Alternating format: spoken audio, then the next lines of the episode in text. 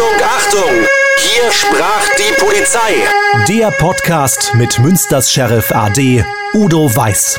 Und hier ist Ihr Moderator, Philipp Böckmann. Herzlich willkommen. Helmut Etzkorn ist seit gut 30 Jahren Zeitungsreporter in Münster. Vorher war er in Dorsten und wir sprechen über seine Erlebnisse als Zeitungsreporter. Helmut, wie hat sich denn deine Arbeit in den vergangenen Jahren und Jahrzehnten äh, geändert? Ich meine, Stichwort Social Media, jeder hat mit dem Handy, kann da HD-Fotos machen. Alles ist gefühlt heutzutage schneller. Also die Redaktionen wollen ganz schnell online, online, online, online.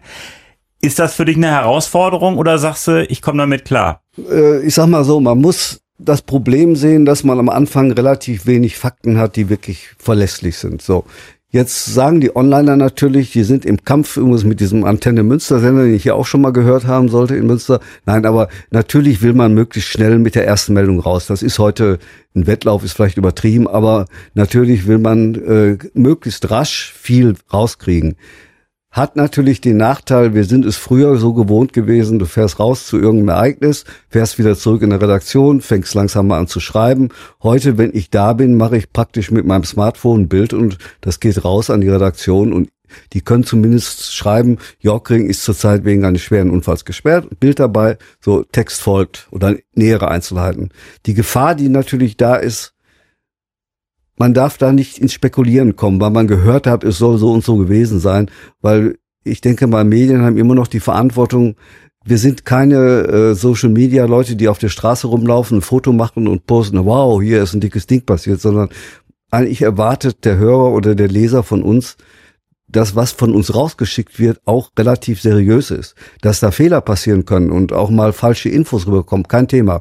Aber an sich bin ich da ja, so zwiegespalten. Ich versuche das immer schnell zu kriegen, aber einmal habe ich, da habe ich auch nie dran gedacht. Da hat mir mal ein Feuerwehrmann gesagt, hör mal, du, ihr stellt jetzt das Bild von diesem Unfall online. Ganz gar nicht zu erkennen, es war von der Seite ein dunkelblaues kleines Auto. Ja, jetzt die Angehörigen, die wissen doch von nix. Die sehen jetzt auf Facebook oder wo auch immer das Auto ihrer Tochter da bei einem schweren Unfall so, und da bin ich auch ans Überlegen gekommen, wie früh kann man oder darf man das eigentlich? Das ist sicherlich bei tödlichen Sachen eine ganz andere Bewertung, dass man wirklich abwarten muss und auch der Polizei die Chance geben muss, äh, sage ich mal, die Hinterbliebenen erstmal zu informieren oder die Betroffenen. Also äh, auf der einen Seite ist Schnelligkeit sicher heute ein anderes wichtiger als früher, aber äh, es ist nicht immer das Heil aller Mittel und man muss schon vorsichtig damit umgehen. Man muss es schon bewerten, gucken, was geht, was geht noch nicht. Und ich rufe auch manchmal eine Redaktion an und sage, ich schicke euch jetzt was, aber wartet bitte noch eine Stunde, bis das Go kommt, dass was bringen können. Das hat jetzt nichts damit zu tun, dass man jetzt der Polizei sagt, ihr sagt uns bitte, wann es äh, okay ist, sondern es geht einfach um die Leute, die da betroffen sind. Und ich finde, ein Angehöriger hat das Recht ist von denen zu, die professionell unterwegs sind und dann diese Menschen auch in einer gewissen Form betreuen können, äh, haben das Recht ist von denen zu erfahren und nicht von den Medien.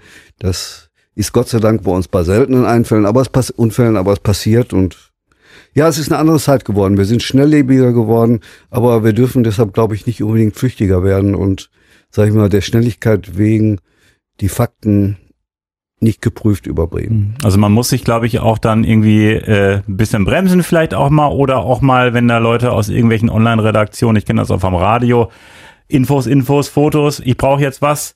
So jüngere Kollegen, die halt immer so ein bisschen äh, ja, brennen, ja, ja. da muss man immer sagen, alles schön und gut, aber warte bitte nochmal ab und sich nicht anstecken lassen. Ja, die haben, ich habe den Vorteil, ich bin vor Ort, die nicht. Also die können es letztendlich nur, nur sagen, hm. schick mal, aber wann ich schick, ist immer noch mein Ding. Ne? Und in der aller Regel gucke ich dann schon drauf, was geht und was geht nicht. Das ist eine andere Lage. Wenn eine Scheune brennt, das Bild kannst du sofort schicken. Das hat auch ganz anderes Björn dann schon mitgekriegt. Insofern verbrennt man nichts, aber da kriegt man mit der Zeit schon ein Gefühl für. Aber wie gesagt, man ist draußen ein bisschen auch selbst Herr der Lage. Nur man muss es sich bewusst sein, dass, dass man da äh, und das Beispiel damals mit dem blauen Auto, das ist auch hängen geblieben, mhm. dass man da vielleicht äh, Sachen ins Leben ruft, die natürlich dann auch totale Folgen haben können für die Betroffenen und für die Angehörigen. Insofern mhm. Lieber dann mal einen Moment warten, da geht die Welt nicht von unter. Es ist selten ein Anlass, ähm, wo es wirklich so dramatisch zugeht, dass man jetzt wirklich auf fünf oder auf eine Viertelstunde warten muss. Und ähm, bis jetzt bin ich damit gut gefahren, aber die haben ja auch keine Chance, solange es nicht schick, haben sie es halt nicht. Und Udo, da sind wir wieder beim, beim Stichwort ähm, Vertrauen. Ich kenne das auch so, wenn irgendwie in Radioredaktionen die Polizei äh, anruft, Straße ist gesperrt und sagt tödlicher Unfall, aber noch nicht freigegeben, dann senden wir das auch nicht. Erst wenn die Information der Polizei kommt, Angehörige sind informiert äh, und dann äh, im Grunde das, was Helmut auch sagte, wie das vor Ort gehandelt wird, ist eigentlich auch so das Prozedere, das ich kenne, dass man ein gewisses Vertrauensverhältnis hat, dass man die Information bekommt, aber wartet, bis dann die Freigabe der Polizei auch kommt nach dem Motto, äh, die Angehörigen sind informiert, weil ich glaube, das ist wirklich eine ganz krasse Geschichte, wenn Angehörige das aus dem Radio hören oder in der Zeitung irgendwie online lesen.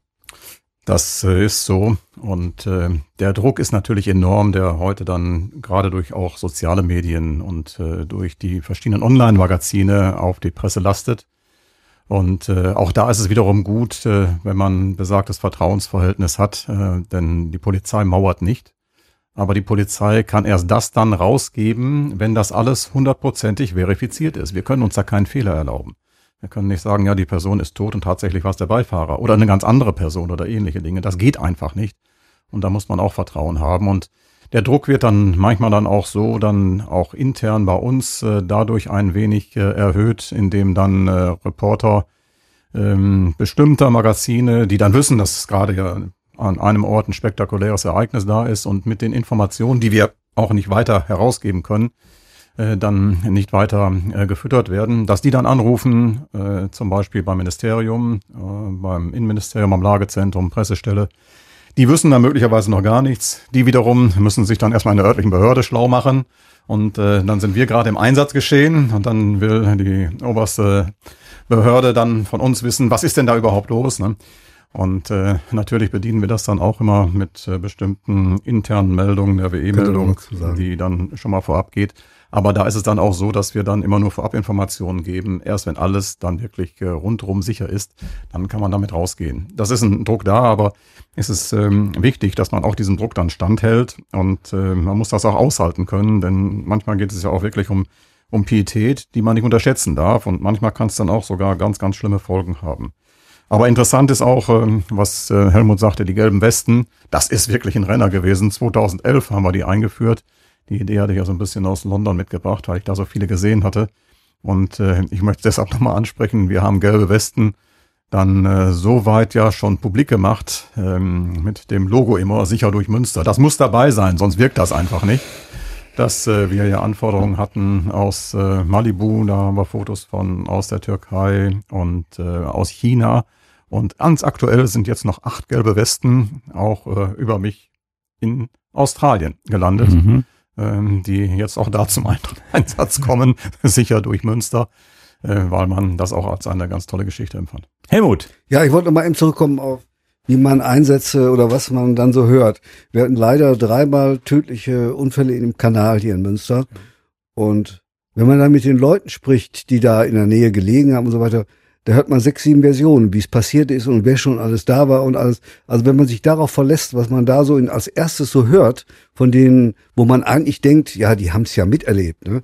dann äh, das, da kann man, wie gesagt, das, das dann online zu stellen, wäre wirklich fatal, weil es sind, hängen immer menschliche Schicksale von ab und nachher stellt sich oft ganz anders dar und dann tut man auch den Leuten Unrecht und vor allen Dingen auch den Angehörigen, weil was einmal raus ist, ist raus, das kennt ihr alle, das ist erstmal so als Fakt da ob das nachher dann relativiert wird oder das wird kaum noch so wahrgenommen. Deshalb also Vorsicht ist da manchmal angebracht. Man hört oft viel, aber das geht der Polizei bei Zeugenvernehmungen ja auch. Von zehn Autos sehen fünf, sehen, es ist gelb, zwei sagen, es ist rot und eins, das war gar kein Auto, war ein Fahrrad. Also ich sag mal jetzt übertrieben. Ja, man, äh, das ist die Phase, mh, die am Anfang nun mal oft da ist und die muss man dann, ja, versuchen einzuschätzen und wie gesagt, dann manchmal mit äh, Informationen vorsichtiger sein, äh, wenn man lang genug dabei ist, kann man auch in zehn Sätzen nichts formulieren und hat trotzdem einen etwas längeren Text, der schon mal reicht für online. Nix ist jetzt übertrieben, aber man lässt dann halt eben Details raus, die man eigentlich relativ safe hat, aber es bringt dann nichts. Es ist für die eine Schlagzeile, sage ich mal, äh, lohnt es sich nicht, sich auch den Ruf oder die, die gute Zusammenarbeit zu verderben, weil es wird schon sowohl bei Polizei und Feuerwehr schon beobachtet, was geschrieben wird und wie es geschrieben wird. Und ja, das Geben und Nehmen ist ja natürlich immer so eine Sache. Auf der anderen Seite, Polizei hat manchmal auch ein Interesse daran, dass Fakten und Details noch nicht in die Öffentlichkeit kommen, äh, allein schon um demjenigen, der es vielleicht gewesen ist, nachher irgendwann mal was vorhalten zu können. Wir wiederum wollen natürlich so viel Details wie möglich bringen und das ist eigentlich eine natürliche, sag ich mal, unterschiedliche Interessenslage, die immer schon da war. Und wurde im Vorgespräch mal gefragt, kannst du dich an was Lustiges erinnern? Äh, ja, so ganz lustig war es nicht, aber dann doch irgendwo schon. Wir hatten mal ein Gewaltverbrechen irgendwo in der, am alten Steinweg. So, und da gab es eigentlich nur eine Zeugin draußen, die auch vor der Tür lebhaft erzählte, eine ältere Dame. Und ich sah dann hinten schon die Kollegen von dieser Zeitung mit den vier Buchstaben kommen. Und die Frau sagte, äh, eigentlich will ich jetzt schnell nach Hause.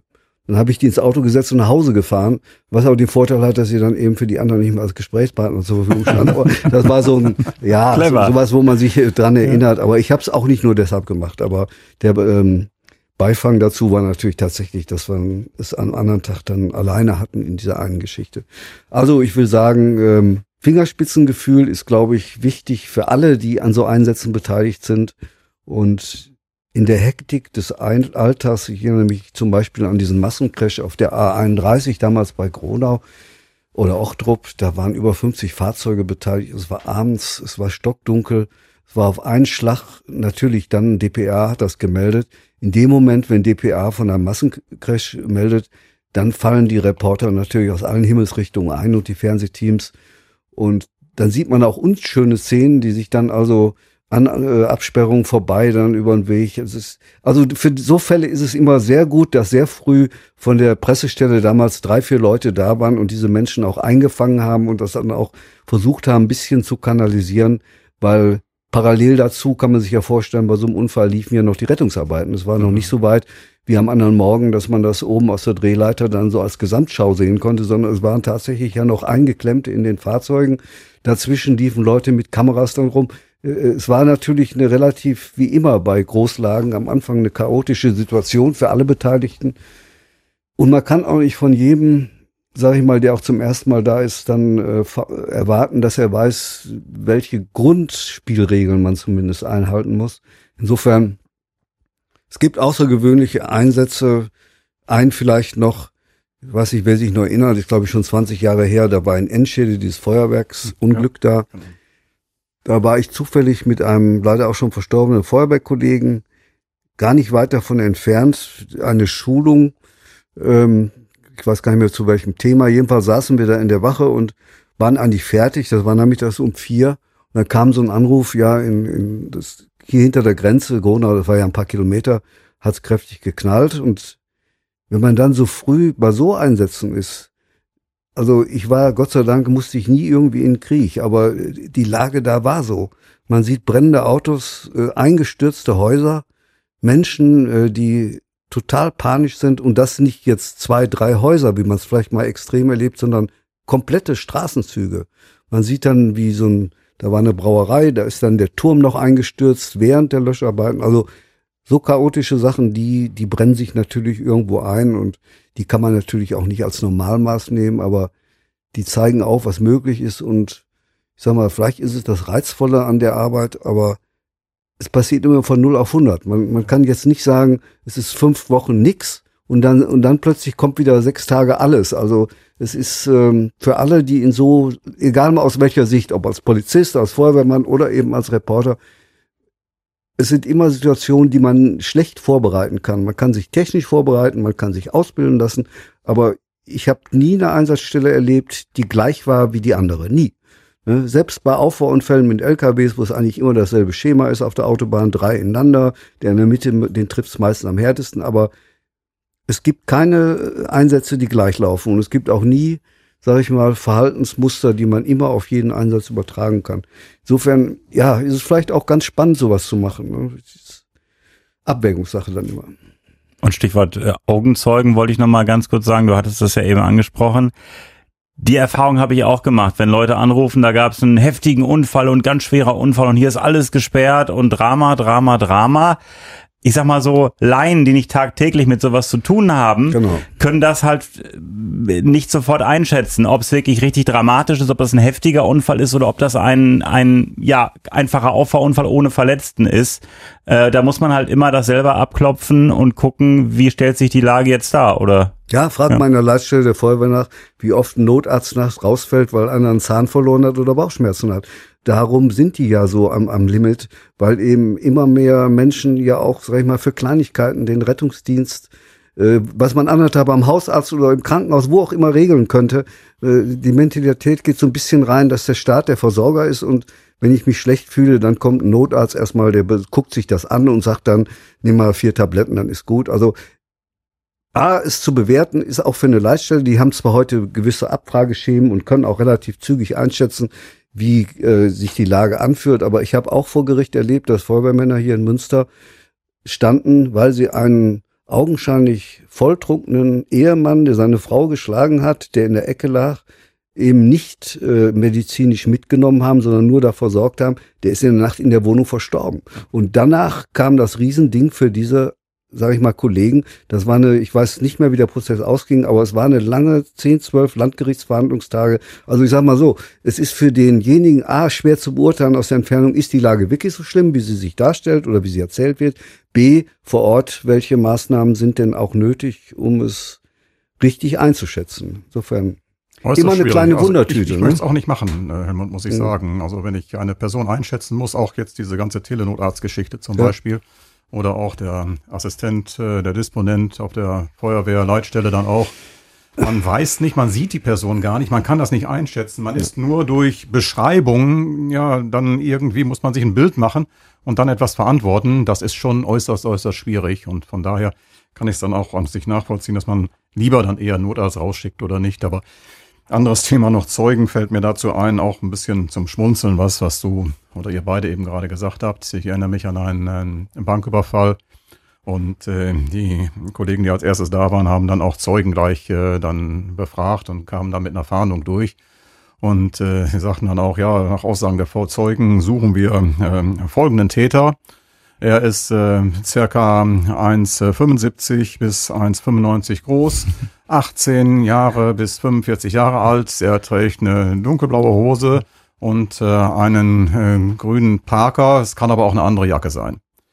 Ähm, das ist dann zum Beispiel das konkrete Fahndungsergebnis aus einer Zeugenbefragung, die dann letztlich da war, weil die auch so widersprüchlich waren. Und äh, die Antwort spontan, die Antwort einer Funkstreifenwagenbesatzung war dann ja, äh, Moritz, wir kommen dann gleich mit 45 verdächtigen Personen.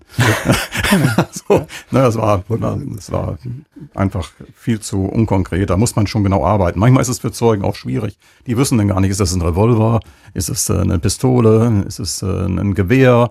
Ähm, da muss man schon auch die Größe, ne, aber die Kolleginnen und Kollegen zeigen dann schon, ich sag mal, vergleichweise, dass so eine Waffe ist ja so groß wie ich und äh, was ist jetzt blond, was ist schwarz und so. Man muss immer Vergleichswerte haben, sonst kriegt man das nicht hin. Und was Helmut sagte eben, die Dinge, die bleiben dann äh, wirklich äh, immer noch so bei einem und ich sag mal, mir geht das heute auch noch so, wenn man durch die Stadt fährt. Und ähm, ich bin jetzt äh, wieder durch die Dortmunder Straße gefahren. Dann hat man sofort, wenn man da bestimmte Einsätze hat, ich ja. dir wieder das ähnliches gehen, dann hat man sofort Erinnerungen. Also ich äh, hatte sofort jetzt wieder in Erinnerung, Dortmunder Straße gab es mal einen Fleischer. Wir hatten Frühdienst und bei dem haben wir uns dann morgens äh, immer zum Frühstück belegte Brötchen geholt. Wir fahren dahin, steigen aus und in dem Moment knallt das enorm auf einer gegenüberliegenden Straßenseite. Und man guckt da natürlich, was ist passiert. Und äh, dann hat es in dem Haus eine Verpuffung gegeben. Und äh, ich bin dann auch gleich rüber rein. Und dann kam aus der Wohnung heraus eine Person herausgerannt, die äh, eine lebende Fackel war. Splitternackt, komplett am Brennen. Die Haut war schon am Versenken dann letztlich auch. Und äh, obwohl das dann einfach schon lange her ist, dann erinnert man sich an diese Orte, die man dann ganz natürlich wieder sucht, an seine Einsätze, die man in diesem Bereich dann auch hatte. Nicht? Und bei der Person war es dann auch, das war ein äh, Suizid, hatte in einer Badewanne sich mit ähm, 5 Liter Kanister Benzin übergossen, angesteckt, dann die Verpuffung. Unten war auch nochmal Benzin drin, ja, und dann äh, in seinem in seinem Zustand äh, dann noch rausgerannt und äh, dann äh, trifft man natürlich die notwendigen Maßnahmen. Aber das sind immer so Dinge, die hat man auch heute immer noch auf dem Schirm, das ist schon so. Helmut. Ja, Philipp, du fragtest ja vorhin, was sich heute zu früher vielleicht geändert hat. Ja. Also was mir wirklich auffällt, und das merke ich am deutlichsten immer in der Silvesternacht, die ja gerade auch hinter uns liegt, es fehlt immer mehr an Respekt gegenüber Leuten, die anderen helfen wollen. Da will ich jetzt gar nicht mal den Uniformierten nur in den Mittelpunkt stellen, sondern allgemein. Also ich habe es erlebt, da sitzt jemand am Bürgersteig, augenscheinlich hat er sich irgendwie verletzt. Es kommt ein wildfremder Mensch dahin und will, fragt ihm nur, wie es geht. Dann kommen aus der Ecke zwei anderen und schubsen den weg. Also ich sag mal so, ähm, wenn man miterlebt auf dem Albersloher Weg, dass die Feuerwehr um fünf nach zwölf mit Raketen beschossen wird, ein normal vorbeifahrendes Löschfahrzeug, dann fragt man sich, das ist ja kein Spaß mehr, sondern ja. das ist ist äh, ja, das habe ich früher so nicht gekannt, sage ich mal vorsichtig. Mhm. Oder dass ähm, Rettungssanitäter quasi ja ihr Auto abschließen müssen, wenn sie nur mal in eine Wohnung gehen, weil sie genau wissen, äh, wenn ich den Wagen auflasse, fehlt nachher was. Ich habe es jetzt gerade erst gelesen, in Berlin sind in diesem Jahr für 200.000 Euro allein Rettungsgerät, sprich diese schweren Spreizer und, und, und Schleifgeräte geklaut werden worden, äh, die werden für Einbrüche gut gebraucht. Ne? Und das muss man sich mal vorstellen. Da müssen Wachen, selbst wenn, wenn die ausrücken, müssen sofort danach verschlossen werden, weil inzwischen ähm, ja irgendwie der Respekt oder so ein bisschen die Bereitschaft fehlt, das, was ehrenamtlich oft, aber auch hauptamtlich natürlich geleistet wird, den Leuten zumindest ein Mindestmaß zu zollen, dass sie dort ihre Arbeit machen können, das wird aktiv behindert, blockiert. Das habe ich früher jedenfalls so nie erlebt. Ich will nicht sagen, dass die Feuerwehr oder die Polizei heute insgesamt in der Bevölkerung unbedingt einen schlechteren Wert hat. Das kann ich auch nicht beurteilen. Aber man merkt schon deutlich, ähm, ja, es, es fehlt so ein bisschen an dem Respekt oder an der Bereitschaft, den Leuten zumindest ihre Arbeit nicht noch zu erschweren. Und das, das ist schon ungewöhnlich. Das habe ich so früher nicht erlebt. Hast du das selber auch mal gemerkt, äh, wenn da jemand hier eine Kamera sieht, dass die Leute halt äh, manchmal ausfallend werden, dass das schlimmer geworden ist? Oder ist das eher nee, entspannt also, hier in Münster?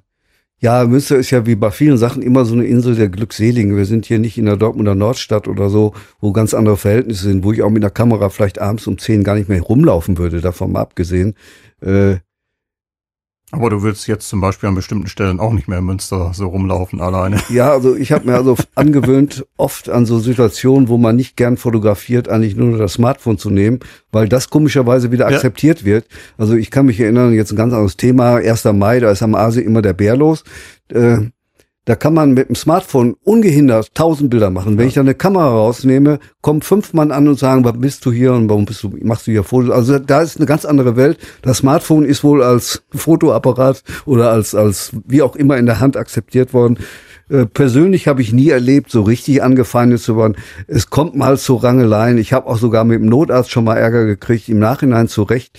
Ähm, das passiert, weil natürlich ich auch nicht immer alles da im selben Fokus habe und ich auch schon mal, dann sagt er, warum machst du da jetzt ein Bild? Der kann ja auch nicht in dem Moment in seiner Situation wissen, dass ich ja zum Beispiel auch Bilder für die Feuerwehr selber mache, die also nie irgendwo in der Zeitung auftauchen würden oder auch nicht angeboten werden den Medien. Also für so Jahresberichte oder ja, Chroniken? Auch ne? Ja, auch mehr für Schulungen. Ah, also okay. wir hatten mal so einen Fall, da hing so ein LKW über eine Autobahnbrücke mit dem Führerhaus rüber. Das war relativ kompliziert, den abzusichern. Ja, das sind aber Sachen, die auch bei der Feuerwehr selten passieren und die später natürlich äh, in, in, Schulungen dann auch Fotos, die auch gar nicht jetzt medienrelevant wären, wie so Klötze da drunter gegen die Brücke und also Zeug, aber die mache ich dann auch. Insofern, da war es vielleicht ein Missverständnis, aber in der Regel muss ich sagen, wird man akzeptiert. Was ich immer mache, ist, dass ich den Presseausweis immer bei hab und nicht drauf warte, sondern wenn die Polizei, ich man ist ja immer irgendwann vorher an der Absperrung, also ich nicht immer so oft, weil ich manchmal etwas früher da bin, aber in dem Moment, wo die Straße zu ist, ist es natürlich klar, die Kollegen lassen keinen mehr durch von der Polizei und ist auch völlig richtig. Und ähm, ja, da ist so ein Presseausweis schon wichtig und ich warte auch nicht drauf, dass sie dann fragen, sondern ich zeige in der Regel klappt das gut. Was immer klappt, aber das gilt eigentlich für jeden Verkehrsteilnehmer, wenn man da höflich bleibt und auch die sagen, wir müssen erst den Dienstgruppenleiter fragen, ob sie da muss man auch mal fünf Minuten ausharren und abwarten, auch wenn dann eigentlich intern die Zeit jetzt nicht, weil man schnell senden will, sondern weil man weiß, beim Brand zum Beispiel, jede Minute, die man später kommt, wird das Bild nicht mehr attraktiver. Ne? Und deshalb, ja, ich glaube, wenn man eine gewisse Art der Höflichkeit und Professionalität selbst wahrt, wird das von der Gegenseite in aller Regel auch so eingeschätzt und es hilft einem am Ende schneller weiter, als wenn man da sagt, ja, steht ja hinten drauf, der Innenminister, Sie müssen mich hier durchlassen. Also ja, so ein bisschen da ähm, im Wortlaut zu bleiben oder sich gegeneinander so ein bisschen dann auch aufzuklären, hilft auch weiter und ist eigentlich, hat eigentlich immer ganz gut funktioniert. Eine Frage an euch beide. Jetzt Helmut und ich, wir sind ja beide so Journalisten von der Seite. Wir wissen einfach, was eine gute Story ist. Mir fällt manchmal auf, da rufst du die Polizei an, äh, wie war die Nacht und so, alles ruhig, alles entspannt, nur Kleinkram und dann kommt die Polizeimeldung und dann ist was, eine verrückte Geschichte, eine spektakuläre Geschichte. Ich habe manchmal das Gefühl, aber das ist glaube ich auch verständlich, dass manche bei der Polizei, die da in der Leitstelle sitzen, nicht so das Gespür dafür haben, das ist jetzt eine Story für die Zeitung oder das ist keine für die Zeitung. Ähm, weil ich dann manchmal so, so merke, ähm, die bei der Polizei sehen das sehr, sehr nüchtern und die klopfen die Sachen nicht ab nach dem Motto, das ist eine Geschichte für die Zeitung und das nicht die Pressestelle. Die haben das, glaube ich, mittlerweile ganz gut drauf. Aber äh, da bin ich manchmal so erschrocken, ähm, dass dann eine Geschichte aus der Nacht, wo gesagt wird, auch das war nur Kleinkram, dann eine war, wo ich dachte, Mensch, das ist eine richtig klasse Geschichte fürs Radio oder beispielsweise auch für die äh, Zeitung. Äh, aber ich habe dann auch auf der anderen Seite Verständnis dafür, weil die denken so nicht. Ne? Die das denken ist, so nicht. Ja. Ja. Das ist das Problem. Also wir hatten mal in Hiltrup eine Katze, die sich im Motorraum eines Autos, wie auch immer, verwuselt hat. So, das dauerte zwei Stunden, die da irgendwo rauszufinden. Dieser Artikel mit den drei, vier Bildern war tausendmal interessanter als der Wohnungsbrand oder, sage ich mal, ein normaler Verkehrsunfall. Da gab es keinen Alarm, weder von der Polizeipressestelle noch von der Feuerwehr. Das war jetzt, weil ich in Hiltrup um die Ecke wohne und es über meinen Kanal mitgekriegt habe. Das ist tatsächlich so, das passiert oft. Äh, Aber da will ich den, sag ich mal, Behörden auch nicht unbedingt einen Vorwurf machen, sondern die sehen, das ist für die Business as usual. Da hat ja Katze, zwei Stunden war raus, alles gut dass die Leser oder Hörer ganz anders ticken, wenn Tier zum Beispiel verunglückt oder eben äh, Kleinigkeiten passieren aus Sicht des Einsatzes, nichts Bedeutsames, aber aus Sicht der, der Nachbarschaft oder so weiter total interessant ist. Da haben wir uns auch schon oft geärgert, dass wir hätten wir das mal näher oder eher gewusst, dann wäre es sicherlich interessant gewesen. Aber ja, das passiert. Da, da gebe ich dir vollkommen recht. Aber Da kann man keinen Vorwurf machen, ne? oder? Tja, Ja, ich sag mal so, also die Kollegen ärgern sich ja manchmal auch darüber. Ich habe das selber auch äh, erlebt, aber auch ich fühle heute noch mit den Kollegen mit. Wenn du zum Beispiel in der Presse liest, so nach dem Wochenende, ja, ist alles Business as usual und das ist alles äh, normal und ist alles prima und alles im Rahmen. Aber du brauchst bloß zwei Einsätze haben, wo Kollegen dann auch ihre Haut zu Markte tragen müssen. Sei es durch einen Familienstreit, sei es durch eine Schlägerei, durch Auswirkungen eines Besäufnisses, weil man dort dann wieder übertrieben gefeiert hat. Du hast dann möglicherweise selber blaue Flecken getra- getragen und äh, kommst dann auch noch eine Stunde später äh, dann wieder zur Wache, musst dann noch schreiben, kommst dann anschließend zwei Stunden nach dem Nachtdienst später nach Hause und äh, hast dir in der Nacht dann äh, wirklich auch ähm, ja viele Sachen verkneifen müssen, auch dein Butterbrot, was du essen musstest und liest am anderen Tag, ist das alles normal. Dann ärgerst du dich als Kollege auch Hm. und als Kollegin. Ne, Das ist also von daher ähm, dann ein, ein Blickwinkel, den auch die Kollegen haben, die auf der Straße selbst, also im Streifendienst sind, die operativ dann auch die Einsätze bewältigen. Und äh, die Kollegen der Leitstelle muss ich auch ein wenig in Schutz nehmen, denn äh, muss das so sehen, dass, äh, und das sprach ihr ja beide gerade an, die Pressestelle hat's drauf. Für mich stellt sich die Frage, warum ist die Pressestelle nicht rund um die Uhr da? Ich meine, die Pressestellen sind heute in der Regel so gut ausgestattet, insbesondere bei Behörden wie zum Beispiel auch hier in Münster, auch eine Paragraph 4 Behörde. Da muss man auch, und sei es über Bereitschaftsdienst, eine entsprechende Wochenendbereitschaft auch herrichten. Äh, denn ähm, die Kollegen der Leitstelle, die machen das dann als äh, subsidiäre Aufgabe. Mhm. Die bekommen dann das zugeschickt oder auch noch nicht zugeschickt. Die haben alles andere zu tun. Ja, und es gibt Und- ja auch unruhige Nächte, da haben Absolut. die keine Zeit für nebenbei dann- noch einen Pressebericht so zu tippen Ist, so ist das. Ja. Und dafür gibt es ja heutzutage gut ausgestattete Pressestellen und die Mhm. müssen das an und für sich leisten können und äh, müssten das dann auch dementsprechend umsetzen. Also das sehe ich schon so, dass dieses an sich äh, leistbar sein müsste. Danke Udo Weiß, danke Helmut Etzkorn. Wir sprechen weiter in der nächsten Folge.